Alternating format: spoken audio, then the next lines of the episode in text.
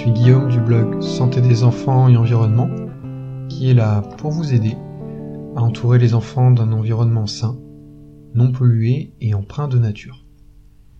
Bienvenue dans ce nouveau podcast, dans lequel je vais vous lire l'article Un moyen simple pour susciter l'émerveillement chez un enfant. Il s'agit en fait d'une chronique d'un livre de Rachel Carson qui s'appelle euh, The Sense of Wonder, donc le sens de l'émerveillement. Un livre court, qui fait 110 pages, qui date de 1956 et que j'ai particulièrement aimé et que j'aimerais vous faire découvrir avec euh, cette chronique. Donc comme à l'habitude, euh, les chroniques sur le blog Santé des enfants et environnement ne prennent pas la forme d'un résumé. Généralement, j'extrais quelques informations ou quelques points de vue euh, développés euh, dans le livre par l'auteur et qui concernent la thématique du blog, c'est-à-dire le lien entre la santé des enfants et l'environnement.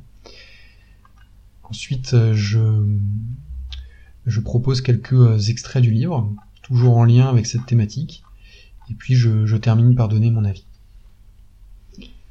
Donc Rachel Carson est une biologiste américaine, je prononce son nom à la française, une biologiste américaine internationalement reconnue.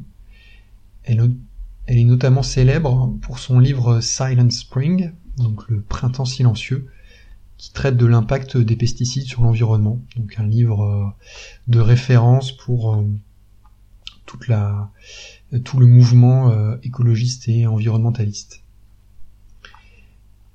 The Sense of Wonder est un essai portant sur l'émerveillement que peut générer la nature et en particulier chez les enfants. Selon euh, Edward Wilson, l'un des promoteurs de la, notion de biodiversité et de biophilie, que l'on a eu euh, l'occasion de découvrir à l'occasion d'un podcast précédent, l'émerveillement est probablement un besoin psychologique de base, nécessaire au bon développement des enfants notamment. Avec Rachel Carson, je vous propose de découvrir un moyen simple pour susciter l'émerveillement chez un enfant, lui faire passer du temps dans la nature. Je commence par quelques informations et points de vue intéressants concernant euh, la thématique santé des enfants et environnement. La construction d'une connexion entre un enfant et la nature est un élément essentiel à son bon développement. Cette construction peut être accompagnée par une personne adulte, un mentor nature. Donc cette expression de mentor nature euh, je fais une parenthèse qu'on retrouve euh, chez Scott Sampson, qu'on retrouve aussi chez Richard Louv et qu'on retrouve de plus en plus dans les blogs qui traitent de nature, d'éducation à la nature, comme par exemple celui que j'ai l'occasion de, vous recommander, donc Éveiller nature d'Émilie Lagoette. on retrouve ce, terme mentor de nature maintenant de manière assez classique et c'est Rachel Carson qui est à l'origine de la notion je reviens à la chronique. Lorsqu'un adulte se balade en forêt avec un enfant, il ne doit pas se sentir obligé de nommer des plantes ou des animaux, ni de fournir des explications sur un ou plusieurs phénomènes naturels. Il peut juste exprimer le plaisir pris à ce que lui et l'enfant voient ensemble. L'adulte peut appeler l'attention de l'enfant sur certains aspects particuliers, mais dans la mesure où il le ferait avec une personne plus âgée. Mieux encore, l'adulte peut tenter de faire l'expérience de la nature avec la perspective de l'enfant. Dans cette configuration, l'expérience commune sera également plus riche pour l'adulte. Faire découvrir la nature à un enfant se rapproche plus du partage que de l'enseignement. L'expérience directe doit être la première étape. Le besoin de comprendre et de savoir viendra dans un second temps, naturellement, une fois que des liens émotionnels auront été créés et établis. Le contact avec la nature peut et devrait commencer dès la petite enfance. Se reconnecter à la nature, c'est avant tout s'ouvrir à nouveau à ce qui nous entoure et à en faire l'expérience avec tous nos sens. Se poser les deux questions suivantes peut favoriser cette ouverture.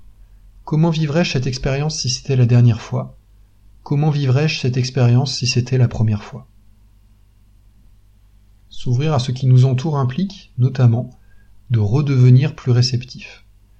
Et redevenir plus réceptif implique, notamment, d'affûter nos sens et d'être attentif aux effets qu'ils produisent en nous. Le temps libre dans la nature, c'est-à-dire non dirigé par un adulte, est propice à générer le sentiment du merveilleux chez les enfants. En fait, le contact avec la nature est la manière la plus simple et la plus intuitive de donner l'occasion de cette expérience à un enfant.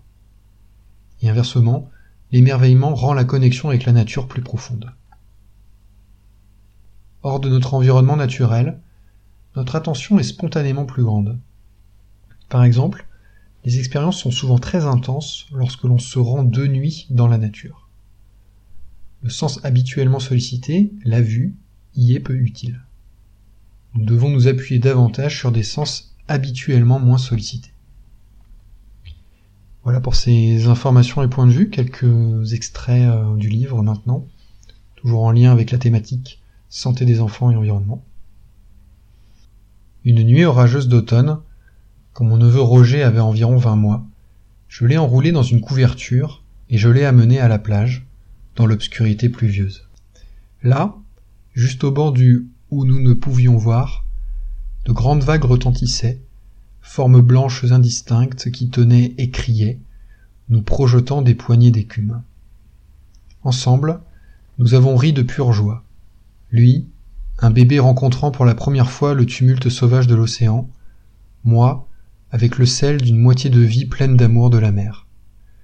Et je pense que nous avons ressenti le même frisson dans les chines, répondant au vaste océan rugissant et à la nuit sauvage qui nous entourait.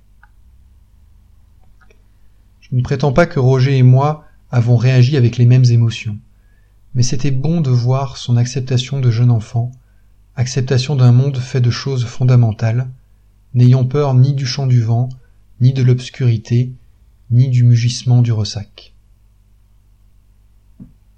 Pour qu'un enfant puisse garder vivant son sens inné de l'émerveillement, il a besoin de l'accompagnement d'au moins un adulte qui peut le partager, redécouvrant avec lui la joie, l'excitation et le mystère du monde dans lequel nous vivons. Il est moitié moins important de savoir que de ressentir.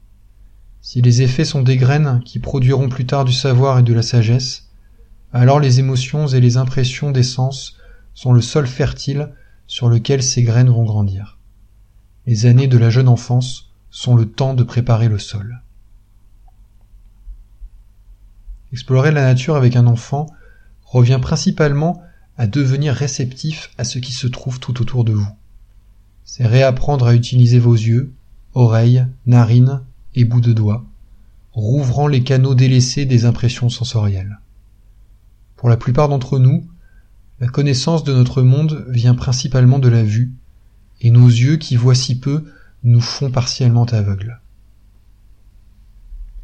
Regardant un ciel étoilé avec un enfant, une telle expérience, quand les pensées sont libérées pour errer au travers des espaces solitaires de l'univers, peut être partagée avec un enfant, même si vous ne connaissez pas un seul nom d'étoile. Vous pouvez toujours boire à cette beauté et vous émerveiller en pensant au sens de ce que vous voyez. Ce qui demeure, scientifiques ou profanes, parmi les beautés et les mystères de la terre, ne sont jamais à l'écart ou là de la vie. Quelles que soient les vexations ou les soucis dans leur vie personnelle, leurs pensées trouvent des chemins vers le contentement intérieur et une excitation de vivre renouvelée. Il y a quelque chose d'infiniment apaisant dans les refrains répétés de la nature, l'assurance que l'aube vient après la nuit et le printemps après l'hiver. Voilà, c'est la fin de ces extraits. Euh, mon avis euh, très court, ce que j'ai particulièrement apprécié, donc c'est euh, un style que je trouve superbe, très poétique. Vraiment, j'ai trouvé ça très beau. Et c'était difficile à traduire, puisque c'est un un livre en anglais, uniquement en anglais. Donc c'était difficile pour moi à traduire et à transmettre avec une avec une simple chronique. J'espère vous en avoir transmis au moins une part et vous avoir donné envie de, de le lire par vous-même. Et puis, euh, ce que j'ai bien aimé aussi, c'est que ça, ça donne envie, ça, ça met en joie. Ce que j'ai moins aimé, c'est tout simplement le fait qu'il soit pas traduit en français. C'est quand même un peu, un peu décevant pour un auteur de référence euh, comme ça. Et puis, euh, bah, le, le miroir de ce que j'ai aimé. J'ai trouvé que l'essai était court et j'en ressors assez, assez frustré. J'en aurais bien repris quelques dizaines, voire quelques centaines de pages. Voilà pour cette chronique. Euh, comme d'habitude, un retour d'expérience en, en, lien avec le contenu euh, de ce podcast. que, euh, ce que ça a eu comme influence sur, les habitudes dans ma famille, en complément, en complément de, de ce qu'on a vu à l'occasion d'un podcast précédent avec Richard Louve et le, le syndrome de manque de nature. Donc tout ça, ça, contribuer à ancrer chez moi l'importance euh, du jeu libre dans la nature, donc non structuré et surtout non dirigé euh, par, euh, par un adulte, donc moi, ou, moi ou Romy. Donc quand on est quand on est dans la nature, on essaye de bien penser à soit laisser Yumi seule, donc en, jetant un regard pour des de loin pour des aspects de sécurité, mais la laisser faire son expérience seule, ou sinon je dirais au minimum ne pas euh, remplir sa sortie nature euh, de différentes activités et pouvoir être euh, simplement un accompagnateur ou un mentor nature, pour reprendre l'expression de Rachel Carson, d'être voilà quelqu'un qui accompagne et avec qui on peut partager des impressions plutôt qu'être forcément dans, dans une relation de, transmission de savoir. Voilà, c'est la fin de ce podcast. Euh, je vous invite à, le partager euh, autour de vous si vous pensez qu'il peut apporter euh, quelque chose. Donc, par exemple par mail ou sur, ou sur les réseaux sociaux. Merci à vous, merci à Ronan Vernon pour la musique, merci à Yamois pour les dessins. Je vous dis à bientôt pour un nouveau podcast, et d'ici là, prenez bien soin de vos enfants.